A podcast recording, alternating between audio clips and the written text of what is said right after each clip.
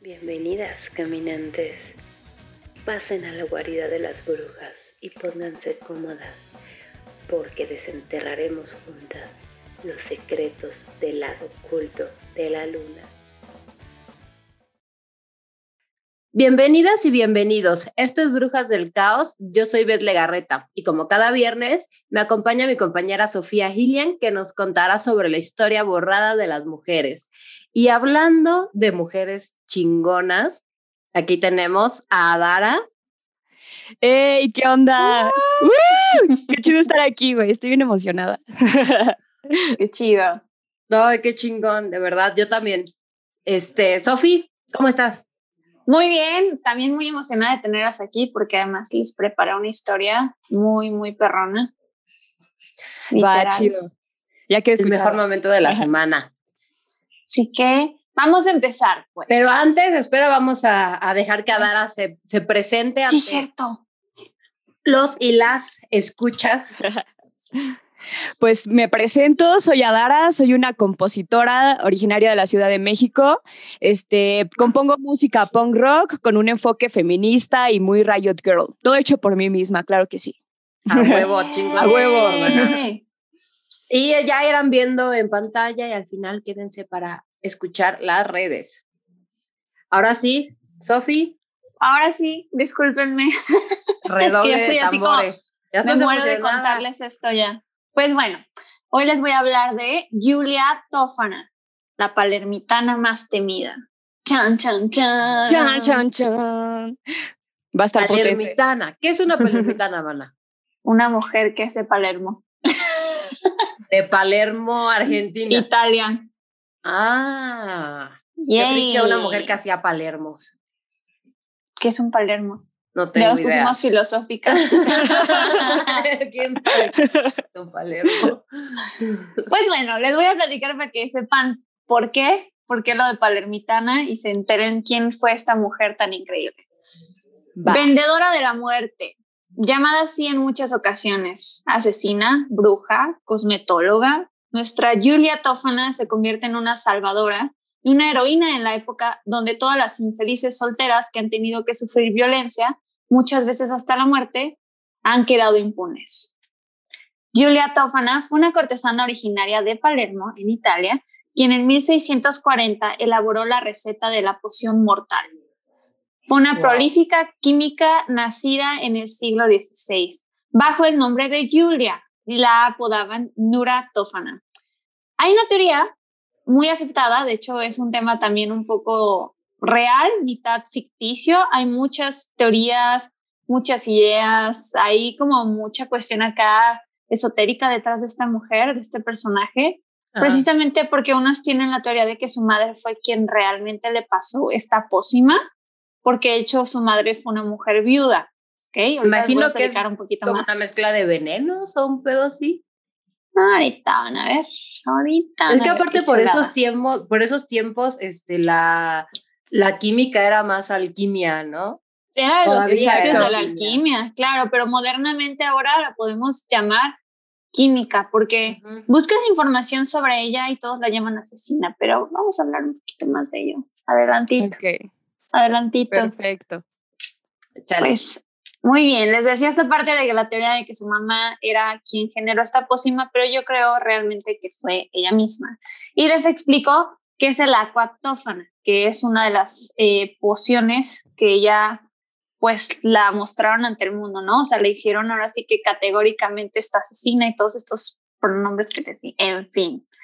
Era un veneno impresionantemente mala mujer, o sea, en un ambiente del siglo XVII en Italia, que pues de por sí, ¿no? Era cuna de pues la religión. Pues son como los mexicanos de Europa, ¿no? Los italianos, siento.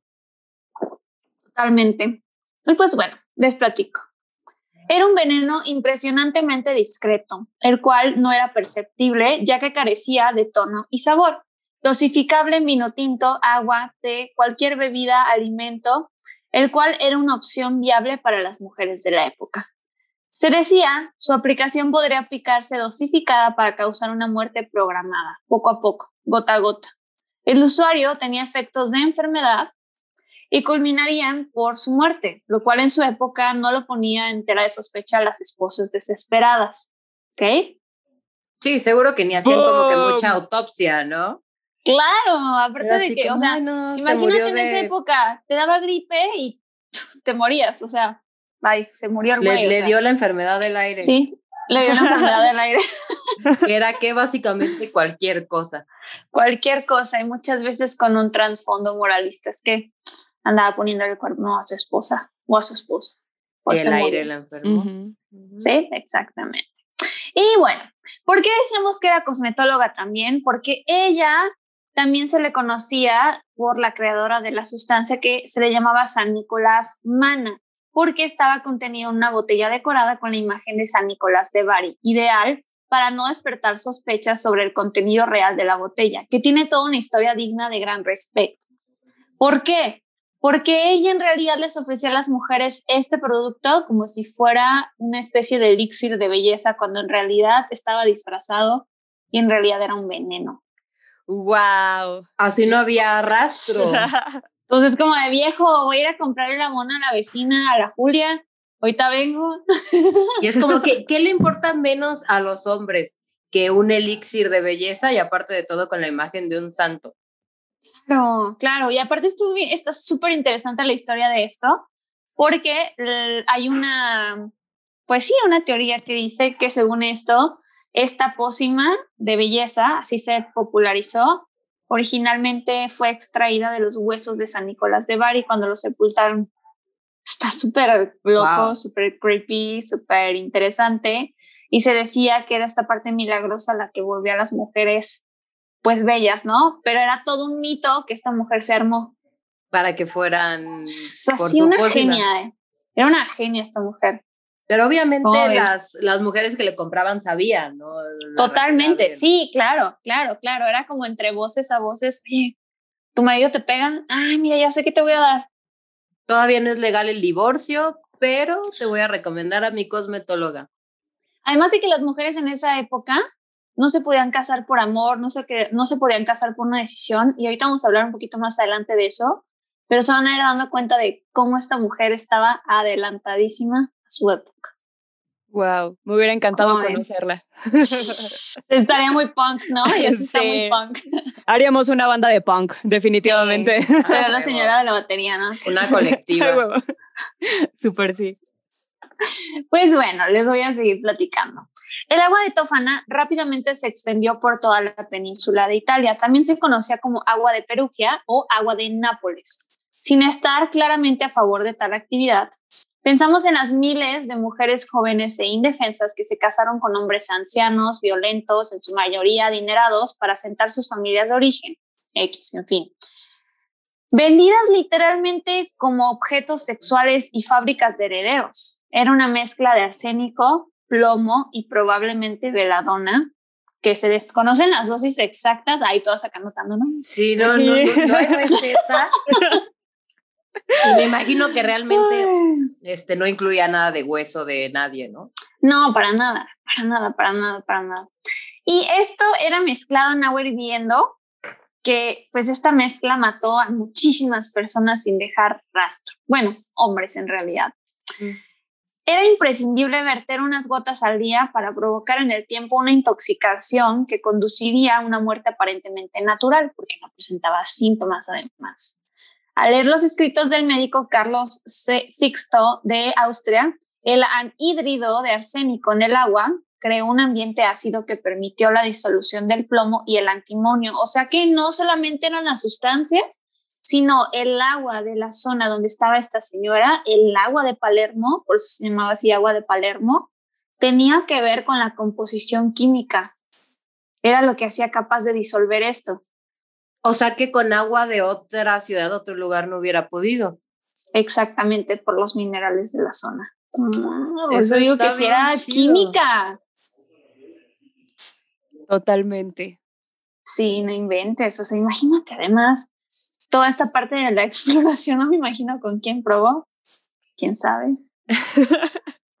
con, este, con mapaches nombre con señores. Vagabundos de la zona. Ay, no. Pues bueno, les sigo platicando. Durante el periodo de Palermo, Julia, ya eh, pues viéndose como ahí medio observada por las personas, eh, siendo un punto ahí rojo también porque ella también fue una mujer viuda, al igual que su mamá, y se empezaron a dar cuenta mucho las autoridades de que muchas mujeres se volvieron viudas como de un momento a otro, ¿sabes? o sea, era como de causas así. la viudez estaba de moda, la viudez estaba de moda, ¿no? Y claro que pues habían envenenamientos, envenenamientos diarios, entonces realmente estuvo como súper raro. Julia en algún momento intentó eh, envenenar al, al marido que era en ese momento su pareja, pero no lo logró. Entonces ella por miedo se trasladó a Roma, pero el tipo pues ni en cuenta, o sea, no se dio cuenta de que realmente fue envenenado. O sea, nada más se sintió medio mal. Ajá, y, esta morra dijo, fuck, creo que mm, mm, vámonos a Roma. Algo falló. Antes de que se las huela. Vámonos. Vámonos a Roma. Andiamo. Chao. Arrivederci. Arrivederci, stronzo.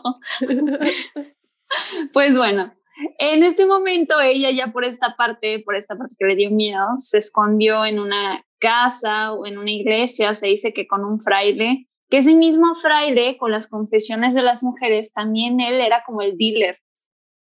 O sea, de que en las confesiones, imagínate a esta señora, ¿no? Que llega y cagado. Así, ¿no? Y no, padre, es que pues mi marido me gritó y me golpeó y y me enojé con él.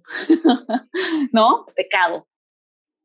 Y el padrecito, sí, le voy a mandar tres aves marías, unas gotitas de agua tófana. Y apunta este apunta el WhatsApp de esta cosmetóloga. Más, ahí te encargo, mija, ¿no? Este, unas moneditas, algo acá para apoyar al Jesus. El 10%, ¿no? el 10% y tu diezmo, mija, que no se te olvide. Todo, Así, negocio, todo negocio. Pero ubican cómo, cómo esto se esparció tan rápidamente porque detrás de todo esto pues habían muchas historias de abuso, o sea, pues esta parte también como de que, ok, las morras ya estaban súper cansadas de vivir tanta violencia, entonces, ay, mira, unas gotitas en la sopita, mijo. Se acabó el problema. Claro, y, ella, y ella lo entendía. Totalmente. Totalmente. Y literalmente ella decía esto, porque sí está registrado en el momento donde ella admitió sus crímenes en el juicio, que vamos a hablar un poquito más de eso, pero ella decía que ella lo hacía por un sentimiento de, no lo hacía tanto por un sentimiento de justicia y no de venganza para ayudar a las mujeres pobres que como ella tuvieron que vender su propio cuerpo porque un matrimonio sin amor era en todo caso una forma de prostitución involuntaria, violenta y crónica de la que una mujer solo podía escapar con su propia muerte. O sea, en el siglo XVI, si veía el discurso que traía. Que se estaba aventando, está muy cañón. Sí, o sea. Y el activismo que estaba haciendo. Sí, totalmente. No, se aleja, no se aleja de la realidad ni de la actualidad, o sea, suena una historia muy, muy moderna, o sea. Eran tiempos de que si, si las mujeres tomaban esa decisión, como ahorita, desgraciadamente, es porque o me mata o lo mato, ¿no? O sea, si no hago algo yo, me, me va a matar él. No, claro. Ahorita como quiera ya nos podemos separar, pero imagínate en esa época no existía el divorcio, no tenías alternativas, literalmente te habían vendido tal cual vaca a una persona, ¿no? Entonces prácticamente las esposas eran como de... Y te habían vendido a cambio de vacas. Literal. Sí, no inventes. Chale. Chale. Ahora ni vacas nos dan. No, éramos especie de truequemanas. Así de cañón estaba este pedo. lo, lo, bueno es que ya no. Solo que no nos dan vacas. Me siento muy tranquila ya.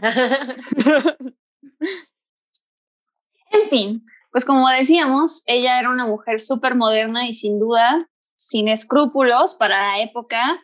De hecho, después de varios años de trabajo, se empezaba a querer ella jubilar y fue cuando ya realmente fue atrapada.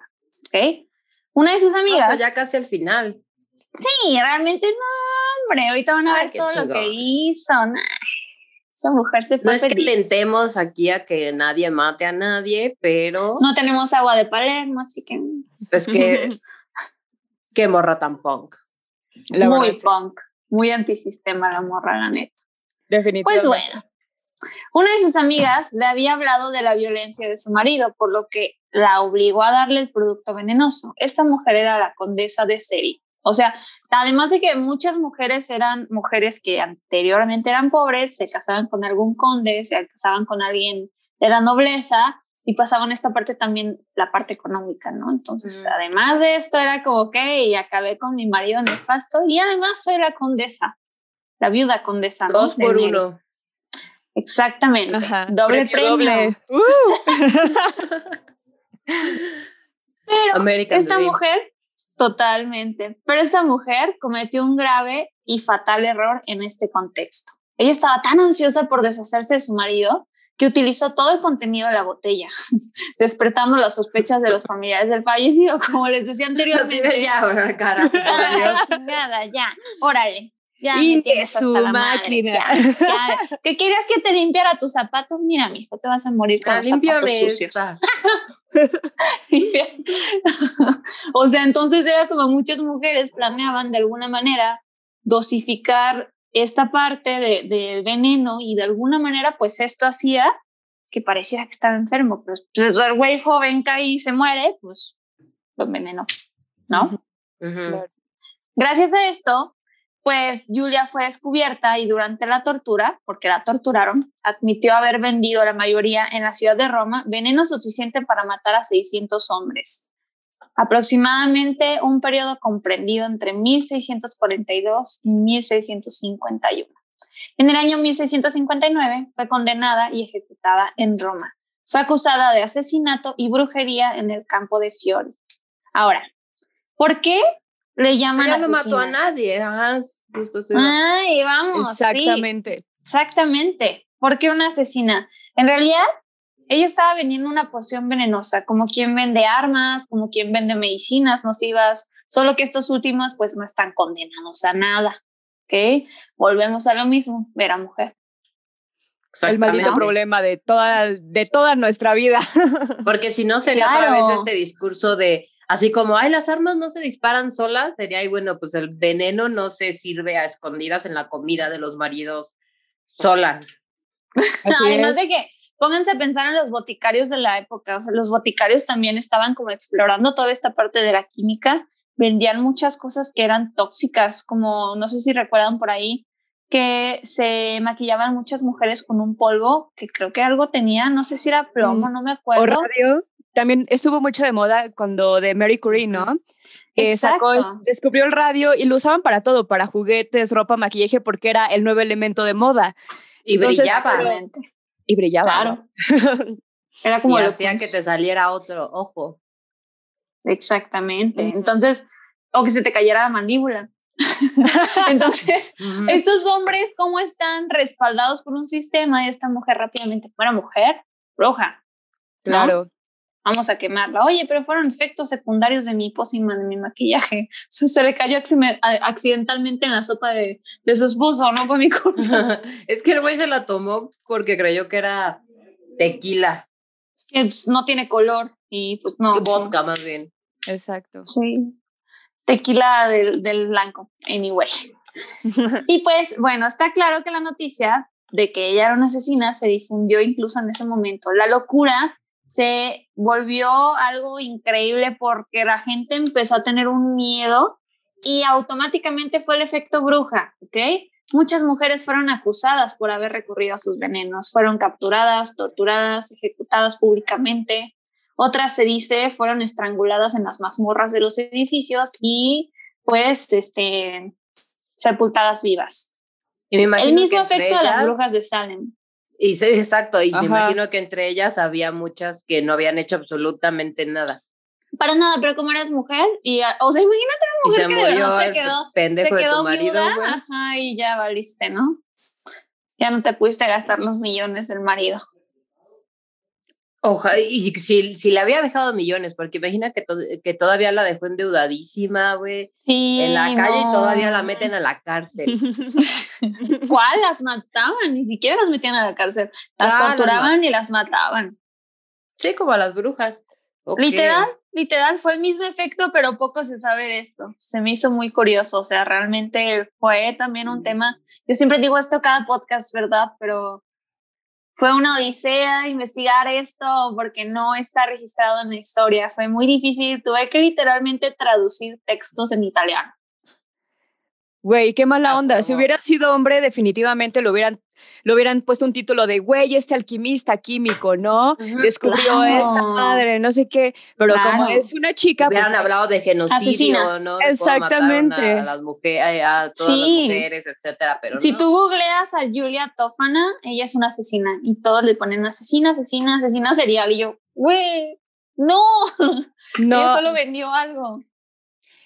Tache muy mal. Hay que compartir todas en nuestras historias y usar todas las redes sociales que tenemos para hacer cambiar eso, güey. Tenemos el, medio para hacerlo y vamos a hacerlo, vamos a limpiar el nombre de esa morra porque se lo merece. Ah, que regresa a la historia. Porque... Claro que sí. De repente sale de su tumba, ¿no? Voy a hacer más. Y empieza a bailar thriller. Eh, y hace un TikTok, hace, crean. Bueno. Yo lo vería. Algo que quedó después de esto. La muerte de Julia Tofana no provocó el cese de la producción de agua que tomó su nombre, tanto que entre 1666 y 1676 la marquesa de Brimvilliers, perdón, envenenó a su padre y a dos hermanos antes de ser detenida en ambos sentidos y ejecutada.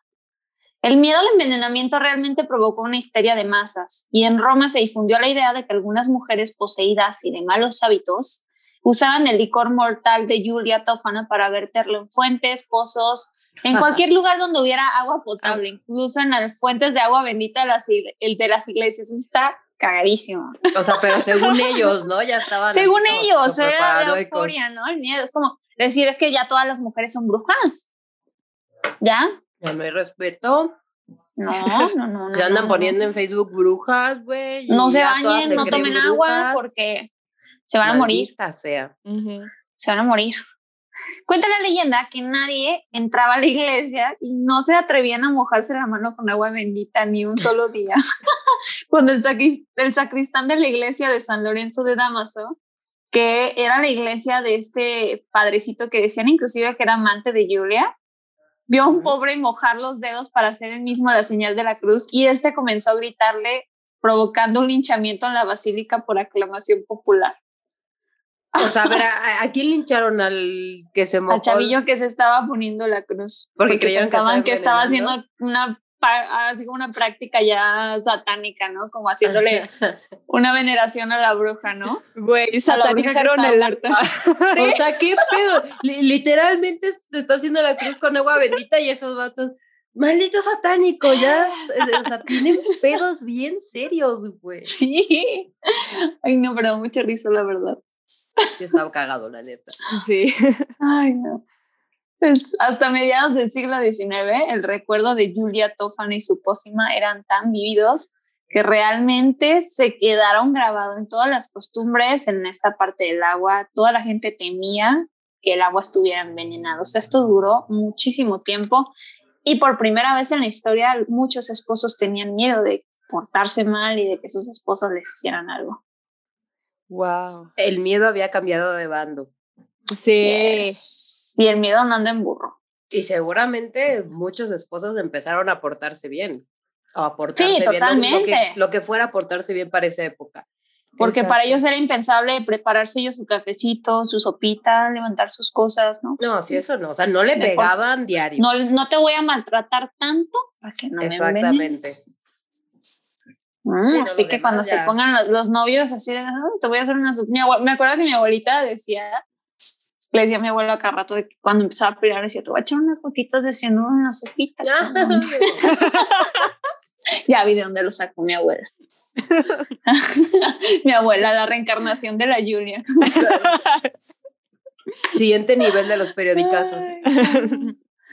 Ahora, hubo un caso muy curioso que quiero mencionar porque el mismo Mozart en su lecho de muerte, le dijo a su esposa que él iba a morir envenenado por el agua de tófana. Empezó a acusar a su esposa de que lo envenenó. Sí, ese vato ya murió como súper loco, ¿no? Totalmente. Yo dudo mucho que la mujer lo haya envenenado, se lo hubiera echado desde antes. sí, para nada. Antes sí lo aguantó, le, le aguantó como un chingo. Pero claro. no lo vi en la película.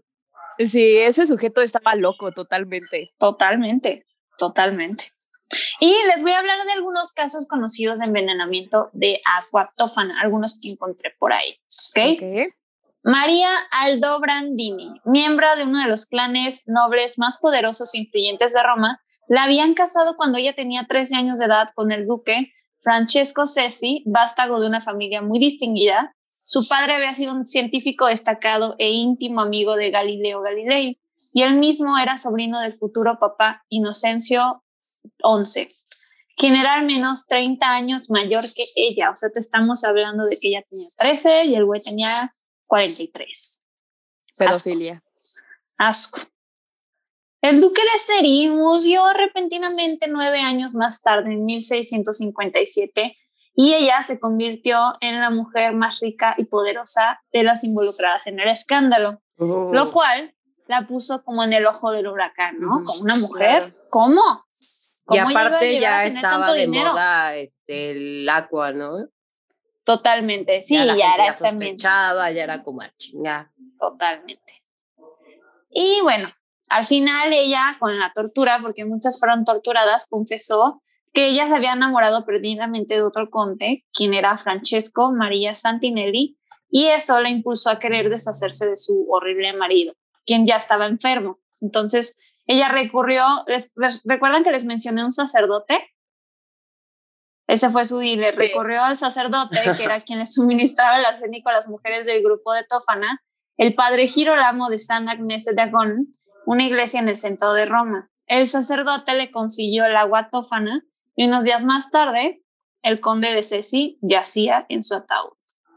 ¿Y quién sabe qué pasó?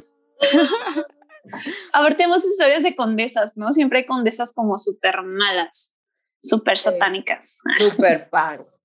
Básicamente es la historia de condesas que eran chidas, no se dejaron y ya pasaron a la historia como las infames malvadas. Totalmente. La condesa, sin embargo, no logró lo que su corazón esperaba. Su propia familia la encerró para evitar un segundo matrimonio escandaloso y desigual con su amante Santinelli. O sea, la, encerraron para que no se casara con él y luego se lo chingara. Exactamente, como encerraron a Elizabeth Battery. La encerraron para evitar que dirán. Exactamente, ¿no? No era de porque mataste a tu esposo, sino, no, ¿cómo te vas a casar con otro? Escándala, por favor. O sea, casarte por amor, no, impensable. ¿Cómo te atreves? O sea, una cosa es envenenar a, tu marido y otra cosa es casarte por amor. Decidir tu vida, no. Sí, no, no. Equivocadísima. No manches. Sin comentarios, güey. Estoy imputadísima. Italia, México, lindo y querido. Otra siciliana, Jerónima Espada o Escala, a la que se le menciona Pedro Mata en su Medicina Legal, que es un libro que encontré acerca de muchas mujeres que, que eran, o sea, que fueron también, pues, científicas tal cual, ¿no? Pero que poco han sido mencionadas, pero este señor se ha dado la tarea de investigar, se me hizo muy chido su parte se puso al parecer a la cabeza de una asociación de envenenadoras, perdón, que acabaron como ella por subir al patíbulo, o sea, ejecutadas. ¿Sí? Porque era de lo más común, o sea, muchas mujeres después de la muerte de esta señora, de Julia, pues ya no lograban obtener este elixir, pero se empeñaban en buscarle y descubrirlo y era como esta parte también como muy ancestral del conocimiento, ¿no? De estárselo repartiendo y probar con brebajes, porque después... En el mercado negro, ¿no? Totalmente, se encontró que eh, la mezcla también del agua tofana la podrían lograr a través de plantas, de extracción de sustancias de plantas, o sea, brebajes. Y esto para la ah. iglesia era brujería. ¿Y también necesitaban agua de Palermo o ya con plantas no? No, con las plantas ya era más fácil obtener la mezcla. Mm, precisamente. Güey, información colectiva. sí, se dice inclusive que empezó a tener mayor eficacia. Era como un poco más rápido. Qué buen servicio. Buen servicio, cinco estrellas. servicio. Rapidito y de buen Claro, que este secreto se empezó a llevar a otras partes de Italia. Y claro que, pues ella después de envenenar a su marido, arrepentida de su maldad, descubrió el secreto y pues ella misma se entregó, fue presa y fue ahorcada. Y fue este, fue Chiva, fue Snitch. ¿Les contó de dónde lo sacó? Ah, no, no, hasta eso no. Ah, Solamente dijo, ¿saben qué? asesinó, sí, no para nada. Solo dijo, asesiné a mi esposo, lo envenené, ya no aguanto, la cagué. Ejecútenme. La conciencia. Claro, claro. Aunque seguramente se lo merecía. Seamos sinceras. Gran sí, la verdad, gran parte de los vatos de esos tiempos. Sin cuestionarlo. Hasta lo dudas. la verdad. Imposible cuestionarlo. Sí, imagínate que te casen con un señor, tú siendo una morrita de 13, 15. Que seguramente no era un señor nada amable. No, para nada. Y además esto, ¿no? O sea, que ellas se sentían prostituidas literalmente. Y es que es lo que, lo que hacían, ¿no? es la, la palabra. Claro, es trata de blancas, venta de personas, no mentes. Exactamente. Ah. Y pues sí, chicas, esto, o sea, está como bien normalizado, ¿no? Ya tratar a la mujer como especie de capital y truequearla prácticamente.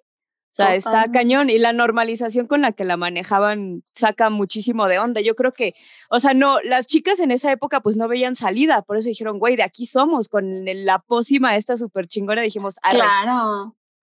Claro, claro, no es como que queramos ser malas, sino que simplemente estábamos dentro de un sistema patriarcal, aunque les tarda después a los que, a los que luego vienen de haters a comentar en nuestros videos.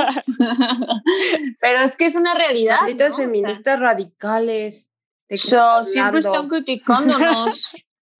¿Cómo victimizándose como siempre, pero es que es la verdad, o sea, todo lo que lo que hemos hecho nosotras a lo largo de la historia es por encontrar la libertad, por liberarnos, no por querer este gobernar el mundo, simplemente por querer vivir, por querer vivir dignamente.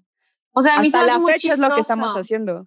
A mí se hace muy chistoso que la llamen asesina, que en algunas partes la he visto como asesina serial. O sea, pensemos en un asesino serial. O sea, lo que hace un asesino serial generalmente es provocado por un odio a las mujeres o también por querer tener esta parte sexual, ¿no? Porque muchos tienen esta frustración sexual de que se sienten rechazados o que tienen un problema con su líbido, lo que sea. Aquí no, la motivación de la mujer como tal era liberar a las mujeres, no tenía ninguna intención de poder. No tenía ninguna intención, ajá, ni siquiera buscar poder, simplemente era como liberarnos del yugo de otro güey. Sí, exactamente. Ay, esas afirmaciones cuando las leí dije, neta. Pero qué huevos tan azules. ¿Cómo, o sea, el que nosotras busquemos liberarnos para ellos es una como una amenaza, ¿no? Es, es una ofensa. Ajá, es una ofensa, es un discurso de odio para ellos que nosotras queramos ser libres. Totalmente. Ay, ya, Les da pánico. ya me enojé. ya me ah, enojé. Se crea. sea. Pues me toma mi rompope. Échale, échale. Échale, shot. Pero pues bueno, ahí también hubo otra parte, ¿no? O sea, a pesar de que ella falleció, su cometido siguió reproduciéndose ya no solo en Italia, sino en Europa. Y fue tanto así que algunos científicos... En el imaginario público. Claro, algunos científicos se pusieron ahí a experimentar. Perdón, no sé si recuerdan que estaban en esta búsqueda de la piedra filosofal para esa época. Por esos tiempos. La, la, piedra filosofal era la que te daba vida eterna, ¿no? Exactamente, y era como este principio activo de la alquimia. Entonces, todavía estaban en esta Seguramente se acuerdan de Harry Potter. Ah. Claro, claro. Están en esta etapa de desarrollo, en esta etapa de búsqueda y pues muchos hombres tenían esta gran facilidad, ¿no? Ellos sí podían escribir, ellos sí podían publicar, o sea, en realidad ellos podían registrar de alguna manera todo lo que hacían y hubo un registro, ¿no? Y les leo. Más tarde, el italiano Exili, que entendía algo de química, y el boticario alemán Glaser, que así están citados, fueron arruinados por sus experimentos en busca de la piedra filosofal. Conocieron el secreto analizando el veneno, el veneno de la aquatofana, y lo llevaron a París. Sería la base que usaron envenenadoras tan famosas como la Voisin y la eh, condesa de Brinvilliers que les comenté anteriormente, ¿se acuerdan? O sea, esto hizo... Las, llamadas asesinas, perdón, asesinas seriales son envenenadoras, ¿no? O sea, es como el método clásico, por decirlo de alguna forma, de las mujeres. Claro, la de un hombre es cortar, violar, mutilar y lo que sea, ¿no? Ajá, y una mujer es así, envenenadillo, que no sufra, este, por todas las veces que ha tratado de matarme con violencia. Exacto. Totalmente. En vez de agarrarlo con un cuchillo sí. Hasta Oye, mi psicóloga viendo el video de ¿estás bien? Ah, no, pues eso hemos sido muy buena onda al, usar un venenito que te así tú ni te das cuenta, no sientes nada, te quedas dormidito, ¿no? Todo chido. No nos vemos tan. En tu cama. Ajá, en la comodidad de tu casa, claro que sí. te quedas dormidito, mejor. Es más, ni te sabía feo, no te sabía a nada. No les apagas cigarros en los brazos y luego las echas a un río, ¿no? O no los hacen tamales, como algunas señoras que he visto aquí en México. Soy ah, fan. una, sí. una, clase también. Sí. sí. Una muy mexicana, los tamales de bate o el pozole. El pozole, sí. Más creativas y tenía sabor. Pero bueno, vamos a continuar. De chocolate. Poquita mugre. De pozole rojo. ya, perdón. Pues bueno, vamos a continuar. Este registro del que les estoy hablando tuvo dos cosas, una buena una mala. Una mala fue que las autoridades despertaron sospechas se dieron cuenta de lo que estaban haciendo las mujeres en Europa en general. Pero otra parte buena fue que gracias a esos registros, nosotras hoy en día podemos acordarnos de esto y hablar de esto. Y aquí es donde siguen sabiendo historias de más mujeres que eran envenenadoras y brujas, ¿no? Como esta fue la vieja del aceto, así le llamaban, vieja del vinagre, o llamada Giovanna Bonano, que también ella vivió en Palermo en el siglo XVIII cuando su el agua de Palermo, por el mundo. El, el agua de Palermo tiene algo. Algo. Un no sé qué. Totalmente. Pero no mataba a las mujeres. Es que nada más le daba a los, a los FIFAs. A los vatos, a los FIFAs. Automáticamente, ¿no? Exactamente. Y esta señora me encanta porque cuando ella se, ya cuando ellos se dieron cuenta, la señora ya tenía 75 años, o sea, imagínate, la señora ya estaba superando la, la, o sea, la, las estadísticas, ¿no? De las mujeres, perdón, la expectativa de vida. o sea, ya la estaba superando y era como, ya, ¿para qué me están acusando? ya me voy a morir mañana, bueno, y ni siquiera voy a O sea, si hubiera sido yo, ella estaría riéndome como bruja literal, así. Ay, La neta sí les dio la vuelta. Una de cara. Pero esta mujer y sus confesiones en el tormento, en esta parte que les decía que las torturaban, la llevaron a ocupar uno de los primeros puestos en la criminalidad de la isla de Sicilia en su tiempo, ¿ok? Ya ella fue, ya fue torturada, pero no fue asesinada, la encerraron, pero igual fue como de, fuck it, ya tengo 75, es como de, mm. ay, mijo,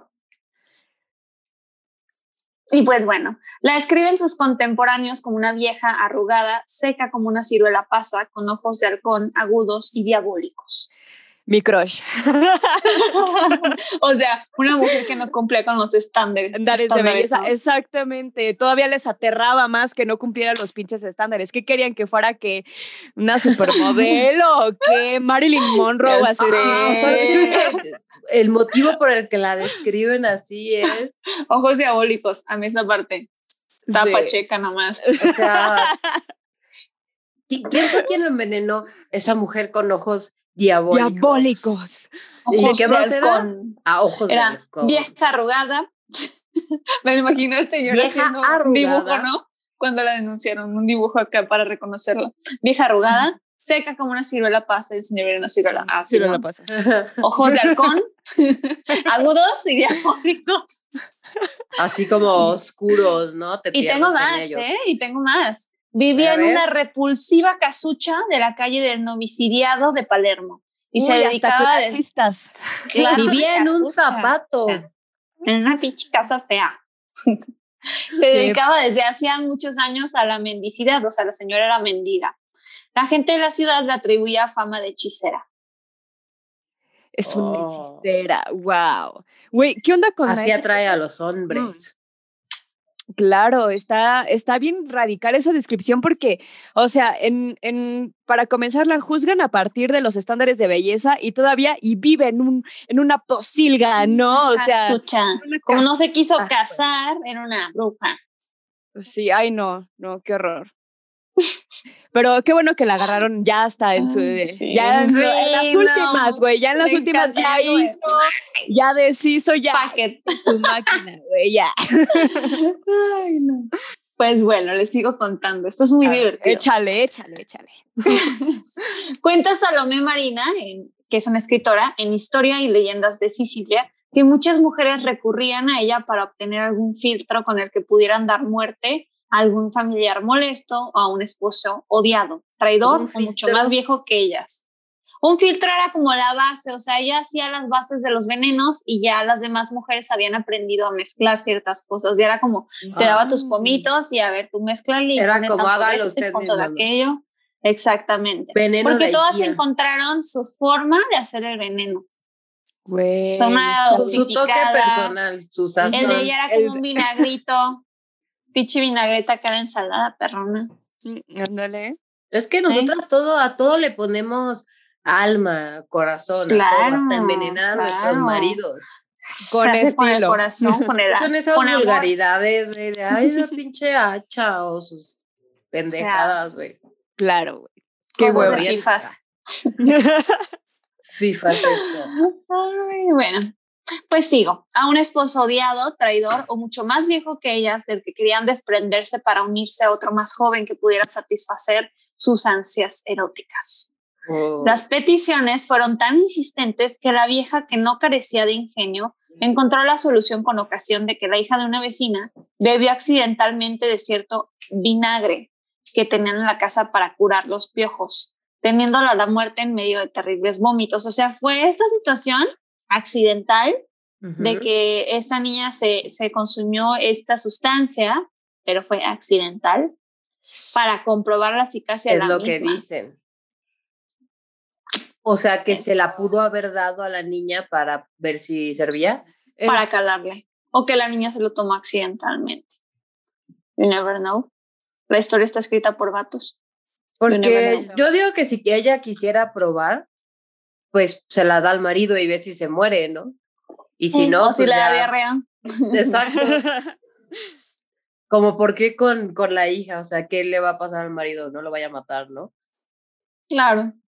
pues quién sabe, pero esta fue la historia de Julia Tófana y de todo lo que sucedió después de Julia Tófana, aún después de la muerte. Ella siguió matando gente, si quieren decirlo así. Y vivió un legado. Augusto. Agustín Lara. ¿Cómo ven? Tanto hasta el punto que ahorita estamos hablando de ella y todos lo escuchan en internet. A huevo. A ovario. y de repente en los periódicos, ¿no? Nueva ola de asesinatos de hombres con. No, no, no. No dimos la receta. Ya si la encuentran en internet, si no podemos controlar lo que hay. y les tengo que decir que lleva 10 mililitros de ah, dosificas con un goterito. ¿No ves que ahorita este, les, dices, dices cómo abortar, das la receta y se ponen que bien son cuatro pastillas abajo de la lengua, ah, se crean. Eso dicen, eso dicen. Por ahí imagínate si das la receta para matar al marido. Lo vi en un TikTok. Eso es cero probida de tu parte. O sea, matas, mata, mata bebé,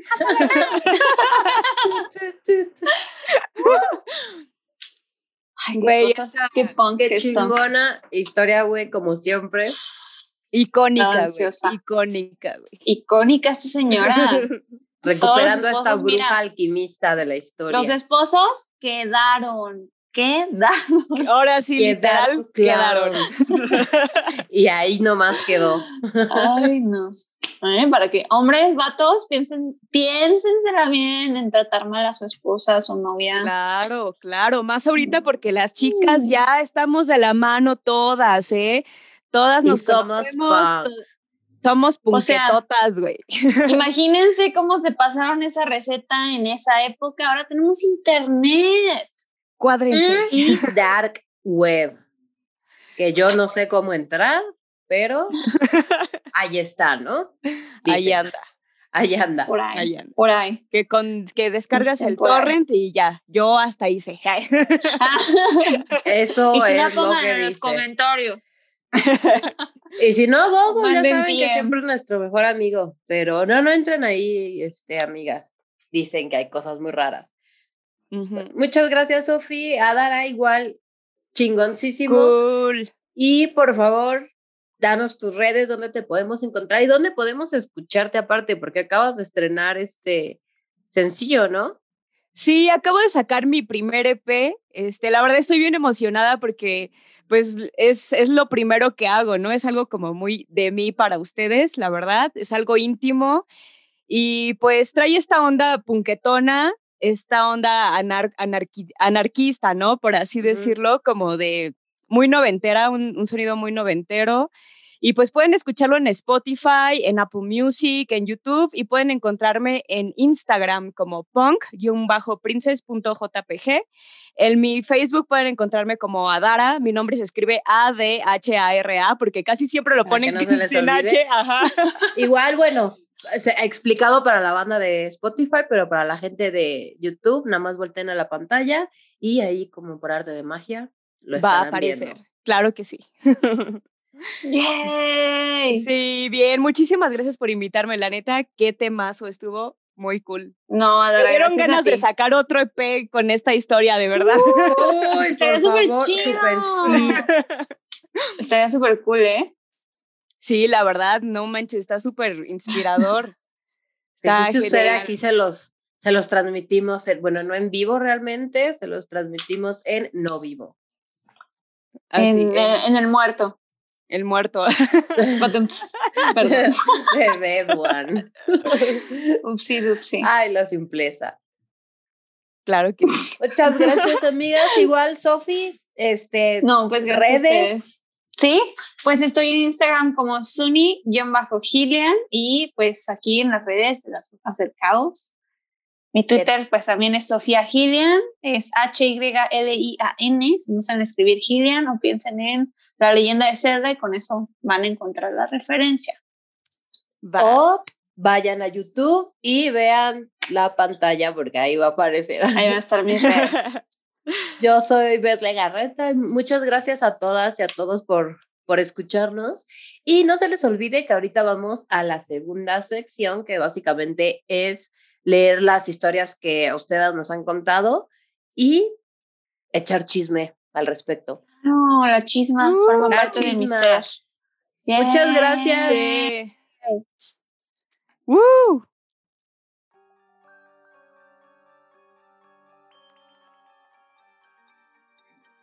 Bienvenidas y bienvenidos de nuevo después de unos segundos para ustedes y unos minutos para nosotras. Ahora sí, vamos a contar algunas de las historias que nos faltaron de la semana pasada este, y un par nuevas que nos llegaron a tiempo. Y, a ver, empiezas tú, Sofía, ¿cómo ves? Yes, vamos a leer una anécdota de Masha Gardia. De reencarnación, ese es el tema. Yes, esa es la temática. Se me olvidó decirlo. Está bien. Les leo. El año pasado hice una meditación de regresión de YouTube porque estuvo muy interesante. La verdad, al principio me daba algo de miedo y sí estuve un poco escéptica ante la idea de seguir y de, de seguir y meditación de YouTube, pero luego me convencí de que si experimentaba o sentía algo iba a ser real por ser parte de mí. Pues bueno, cuando comencé a relajarme llegaron imágenes confusas que en otro momento me habían inquietado mucho, pero esa vez no. Caminaba por un lugar que parecía un túnel, las paredes tenían como texturas carnosas y era como si estuvieran Ugh. vivas. Sí, es lo que digo, es lo que digo que en otro momento me habría inquietado mucho. Todo era oscuro y se iluminaba el camino. En ese momento paso. no le inquietó. No, yo creo. Todo era oscuro y se iluminaba el camino a mi Peludas. paso. No sé No por qué me las sola. imaginé así. Qué asco. No iba sola.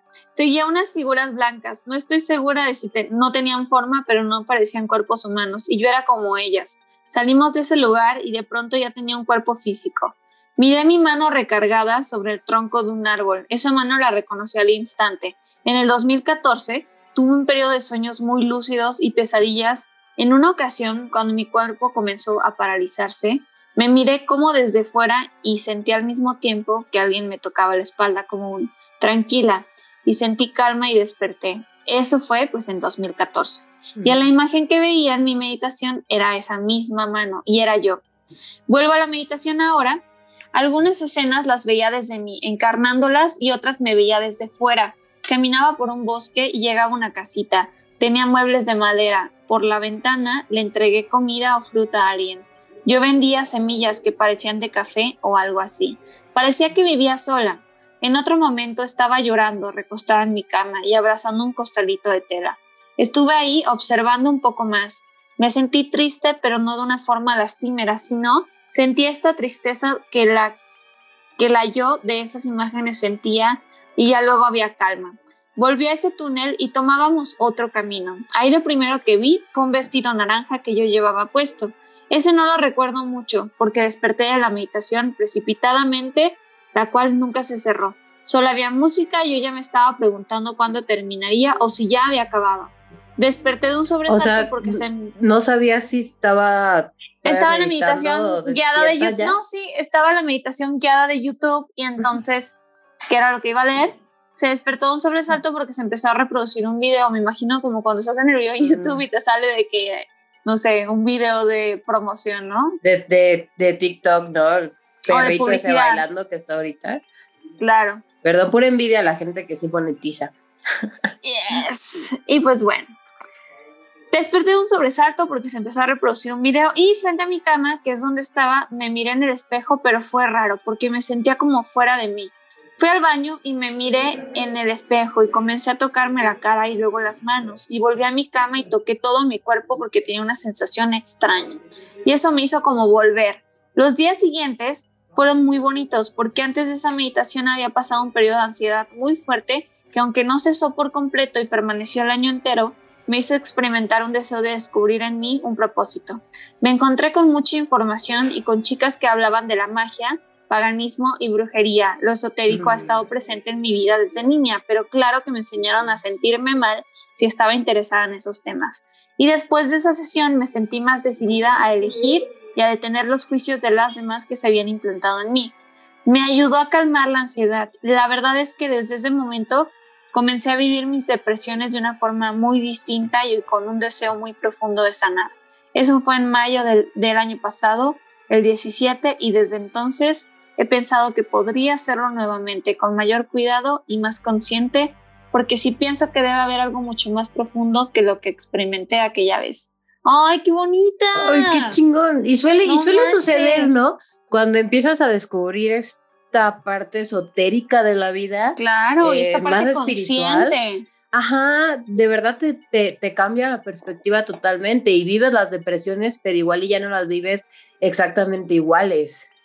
Claro, la percepción de la vida le cambió totalmente. Muchas gracias por compartirnos tu historia, neta, me encantó, me gustó mucho. A mí también. Fan, fan. ¿Se te olvidó de, o, es anónima? ¿Se te olvidó decir su nombre? No, sí la mencioné al inicio. Ah, perdón, se me van las cosas. No, está bien, es este, Es el rompope. Échale rompope. Échale rompope a la puerca. Déjame recupero la. Aquí está. Muy bien. Esta es de Eudora Silva. Yo no, pero mi hija sí. Ella me contó como a los tres años muy claramente que cuando ella era grande como yo, tenía un hijo. Así empezó a contarme que tenía un hijo. Después me dijo que si, eh, que si ella tuvo un hijo, pero se murió. Aclaro que mi hija, a su edad, todavía ahorita, no tiene concepto correcto de cómo morimos o qué sucede. El concepto correcto, como... Y yo lo tengo. Sí, yo también dije, no, pues está complicado. Está bien. Este, un día, pasan, un día pasando por una avenida muy grande que está a un lado de un río, me dijo, mira mami, así era donde se murió mi hijo. Se cayó en su carro y se murió en el agua. Nos quedamos mi esposo y yo congelados por el comentario tan específico y con la tranquilidad que lo dijo. Eh, pasó el tiempo y ya dejó de decirlo. Tiene seis años ahora y no se acuerda de haber dicho nada de eso.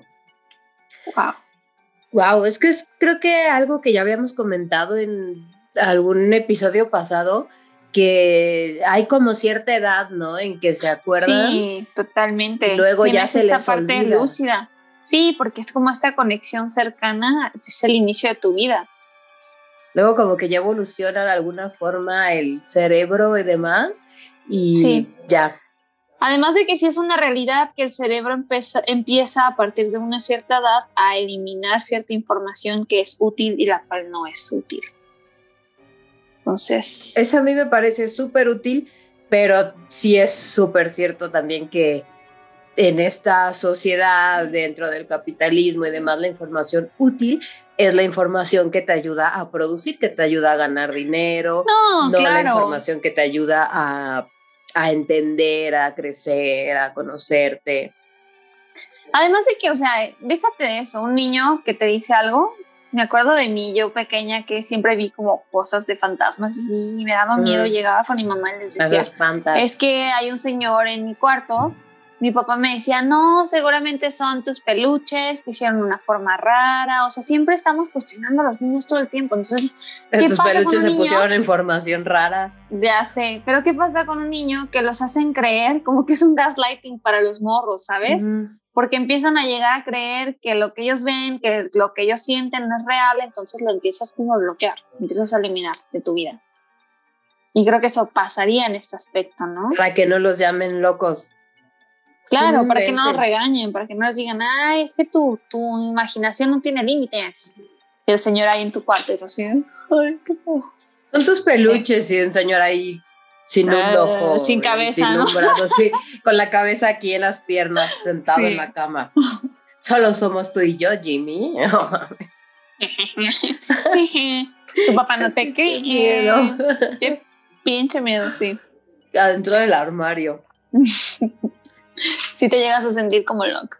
Me acuerdo que mi hermana, pobrecita, pues dormía conmigo. Mi hermana y yo nos llevamos tres años, bueno, casi cuatro años. Imagínate yo decirle a mi hermana de que, oye, güey, ve un señor y mi hermana no veía nada y se asustaba bien con él. Es, sí, yo también me asustaría. No Y después de me regañaban. ahorita. Sí, mis papás me regañaban y decían, es que tú estás asustando a tu hermana porque la quieres molestar. Y yo así, "No, es que nadie me cree. El señor también me molesta a mí. A mí me molesta el señor. Yes. ¿Cómo ves? Qué interesante anécdota, ¿eh? miedo. A mí me dio miedo cuando dijo eso a bueno. la niña de, mira, mami, ahí se murió mi hijo. Y todo así de, "Mm, Ok. ah, no, hija, ese seguro lo viste en una película. No, mami, yo, lo, yo recuerdo perfectamente haberlo ahogado. La tía, todo. La típica, ¿no? Es que estás viendo muchas películas de terror, ¿eh? Se te va a meter el diablo, por eso ya estás teniendo estas apariciones. No juegues a la ouija. "Mm, Pero no he visto la mamá, solo la vi ocho veces. es, es- es por jugar a la ouija y esas cosas del Mm, tarot. Nunca tuve una ouija, fallé como niña Yo tampoco. Luego hay que leer una. Hay que jugar Oye, con una sí. ouija en vivo. De que el podcast va a ser con la ouija, ¿no? ¿Qué opinas, ouija? ¿Qué- Güey, hay que entrevistarla. Ah, fíjalo. Así de qué opinas, ser extraño. Pues les agradecemos muchísimo que nos hayan mandado sus historias. Vamos a seguir convocando a diferentes anécdotas. Y les recuerdo que hay que suscribirse si es que pueden. Si les gustó, por favor, dejen like. Y si Por quieren favor, enterarse de cada cuando subimos episodio, pues es cada viernes a las 3 de la mañana, horario de las brujas. Y activen la campanita para seguir avisándolas. Beth. Y compártanos, por favor. No saben lo muchísimo que nos ayudan. Muchas gracias por, por habernos acompañado. Y pues síganos en redes para enterarse de las siguientes convocatorias de anécdotas, porque vamos a seguir contando. Muchísimas gracias. Eh, bueno, despedirnos. Yo soy las brujas del caos. Mi compañera Sofía Sofía. Gilian, y juntas somos las brujas del caos. Muchas gracias. Descansen. Bye.